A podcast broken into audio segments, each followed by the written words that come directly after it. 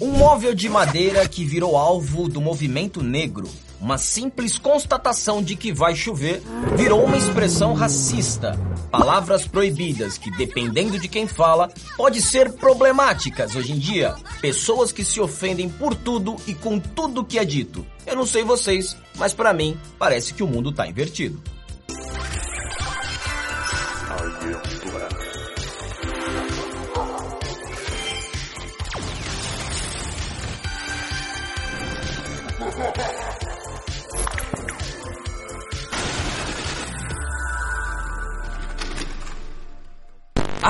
A doce lembrança da escola. Talvez não tão doce assim. Por ser magro, vou contar pra vocês, eu sempre fui alvo das brincadeiras dos coleguinhas, mas também não deixava barato e zoava todo mundo. Meu caráter zoeiro nasceu daí. Eu cresci num tempo onde o bullying era normal e formador de caráter. Era só apelido bizarro, sacaneando qualquer traço de personalidade da pessoa. Chamar um branquelo feito eu, de palmito, era tão normal quanto chamar uma pessoa gordinha de rolha de poço. Balofo, bolha, redondo, gordo miserável, boneco da Michelin, pudim de banha. Você também era zoado na escola? Comenta aqui embaixo qual apelido você recebeu na escola e por quê. Os apelidos mais criativos não vão ganhar nada, é só pra gente dar umas risadas aqui lendo. Claro que eu aqui não tô defendendo expressamente a prática do bullying pesado, que agride fisicamente, machuca as pessoas. Eu só estou comentando com vocês algo que eu vivi. Imagino que vocês tenham vivido também. E que é normal nessa idade escolar. Quem nunca zoou ou foi zoado que atire a primeira pedra, não é verdade? É, eu sofria bullying constantemente é, na minha infância por conta da minha voz. Me chamavam de pato rouco, um monte de coisa. Mas eu dei sorte que a Rosângela, que era da mesma sala que eu, me tranquilizou. Começou a, a falar das minhas qualidades e assim eu virei o príncipe de Curitiba. Hoje eu e ela damos bastante risada dos tempos da escola porque vencemos na vida. A gente conversa sobre a infância e nos divertimos. Eu olho para ela, ela olha para mim. o muro rindo é um negócio que ninguém imagina, né? Bom, e daí chegamos nos dias de hoje, tempo onde qualquer coisinha é motivo para alarde e revolta. Expressões que antes eram corriqueiras e absolutamente normais se tornaram fontes de ofensas para determinados grupos de pessoas. Ai, Alba, mas você só tá falando de apelido depreciativo, xingamento, zoeira de adolescente. Isso daí não é nada legal. Cadê as boas qualidades? Ninguém mais elogia ninguém, não? Então, meu jovem, é que até elogiar alguém hoje tá complicado. Olha essa matéria aqui dizendo que nós devemos parar de elogiar quando alguém consegue emagrecer e ficar mais saudável. Tem que elogiar como então? Chega na morena e diz: Que isso, gatinha? Você tá parecendo aquela bandeira de pirata, só pano e osso. É assim? Eu receberia com bons olhos e com bons ouvidos este elogio quando eu era menina, bem novinha e leve, na escola eu arranjei um namoradinho e apelidaram o meu namoradinho de colecionador de ossos. E mais especificamente sobre esse assunto da gordofobia, eu irei tratar disso num próximo vídeo. Não vou esquecer e prometo para vocês, beleza? E a coisa piora, olhar para cima, perceber que o tempo virou e soltar um: "Olha, mamãe, o céu tá preto". Num claro sinal de que vai chover, se tornou um absurdo. Afinal, se a chuva não é um bom sinal e a cor que indica isso é preto, na cabeça dessa galera, claramente isso é racismo. Não, não é questão de preconceito.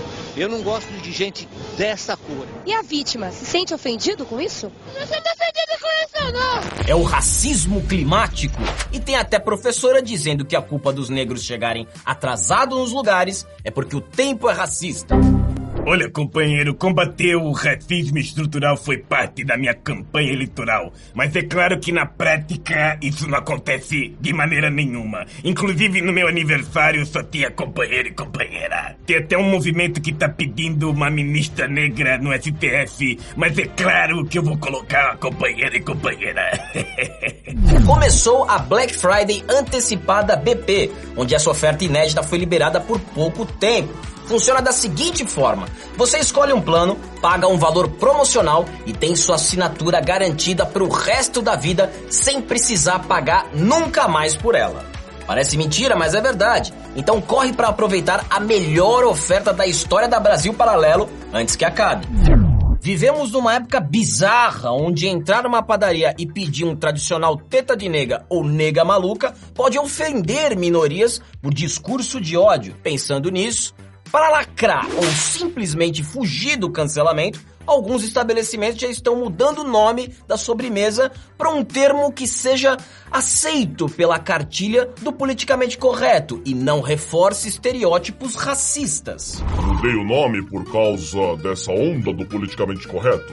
Estou seguindo uma linha mais de respeito. Afirmou o proprietário da padaria. Surge então o bolo afrodescendente. Olha aí, produção, que beleza. Alô, pessoal. Isso aí é o socialismo, meu filho. Você muda completamente o significado real das palavras. Daqui a pouco o bolo nega maluca vai se chamar bolo afrodescendente com distúrbio psicológico, meu filho. Daqui a pouco você vai pegar teta de nega, vai falar teta de nega mãe solo, porque só tem uma teta. Mas que porra é essa, meu filho? Eu aviso isso desde a Primeira Guerra Mundial, desde 1914 ninguém me escuta, porra. Nessa mesma pegada, termos que até ontem não tinham o menor problema de serem ditos ganharam tanto destaque que, se usados hoje em dia, fazem muita gente torcer o nariz. É o caso do termo criado mudo. Para quem não sabe, o criado mudo é aquele móvel que fica ao lado da cabeceira da cama. Bem, acontece que estão se multiplicando por aí histórias de que a expressão criado mudo teria uma origem racista e que remontasse à escravidão, alegando que esse nome se referia à pessoa que trabalhava nos serviços domésticos da casa, um criado e que por alguma razão que até agora ninguém explicou, seria obrigada a ficar em pé do lado da cama do seu senhor, vigiando ele dormir, segurando um copo d'água, imóvel, sem falar uma palavra, para que caso ele sentisse sede.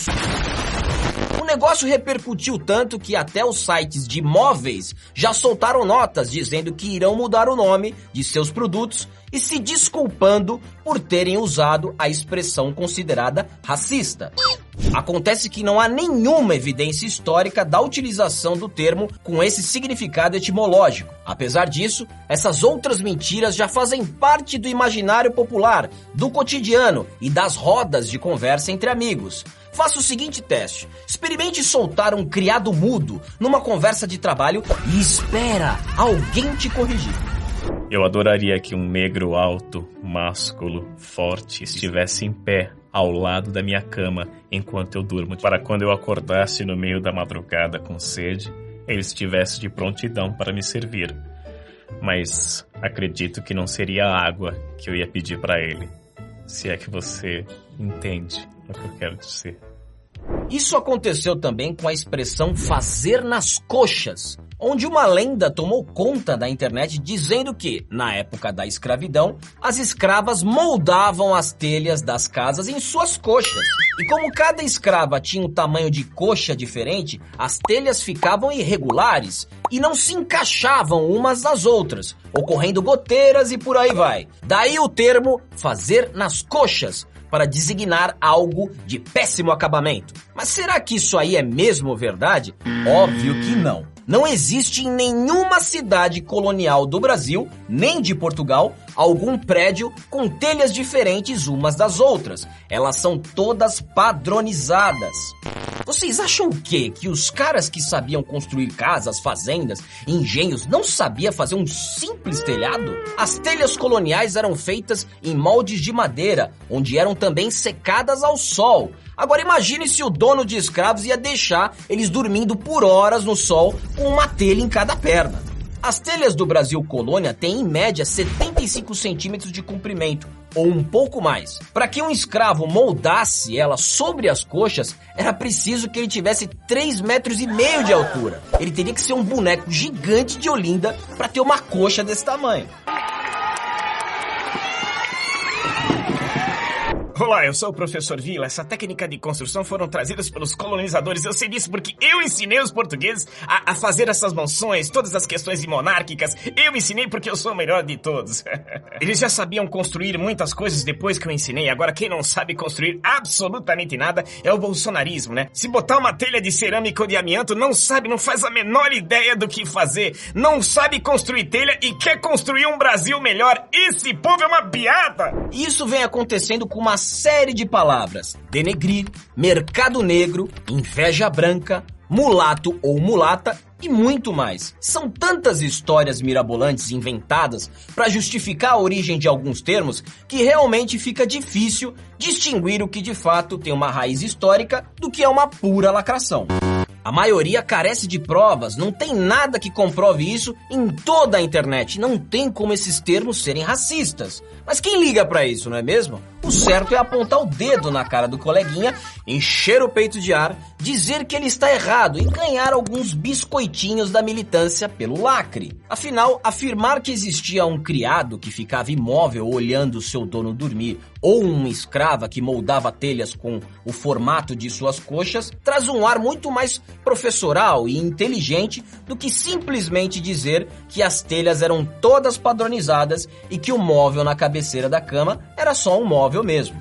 Boa noite a todos. Satisfação aqui estar novamente no Mundo Invertido. Olha só, esses termos, no tocante ao racismo, são uma palhaçada. O meu sogro é o Paulo Negão, tá ok? Nunca tive problema em chamar ele de Paulo Negão. Esse negócio de pegar tudo que é preto, negro e falar de forma pejorativa é coisa da esquerda comunista. Eles falam que tudo que é preto e negro é ruim. Mas na hora de ir no banco e pegar aquele cartão black, aí ninguém reclama, né? Talvez o problema não seja de fato o que é falado, mas quem fala. Chamar alguém de meu nego pode ser problemático, dependendo de quem diz. Talvez uma expressão dessas proferida por um determinado grupo de pessoas possa valer. Já para outro grupo, não. Talvez esse privilégio não se estenda a todas as pessoas por motivos ideológicos. Como diria George Orwell em Revolução dos Bichos, todos os animais são iguais, mas alguns animais são mais iguais do que os outros. Agora eu quero saber vocês aí de casa, o que vocês acham desses termos? São preconceituosos e racistas mesmo? Devem ser proibidos? Ou não tem problema nenhum e tudo isso não passa de uma militância? Me diga aqui nos comentários. Eu vou ficando por aqui e até a próxima.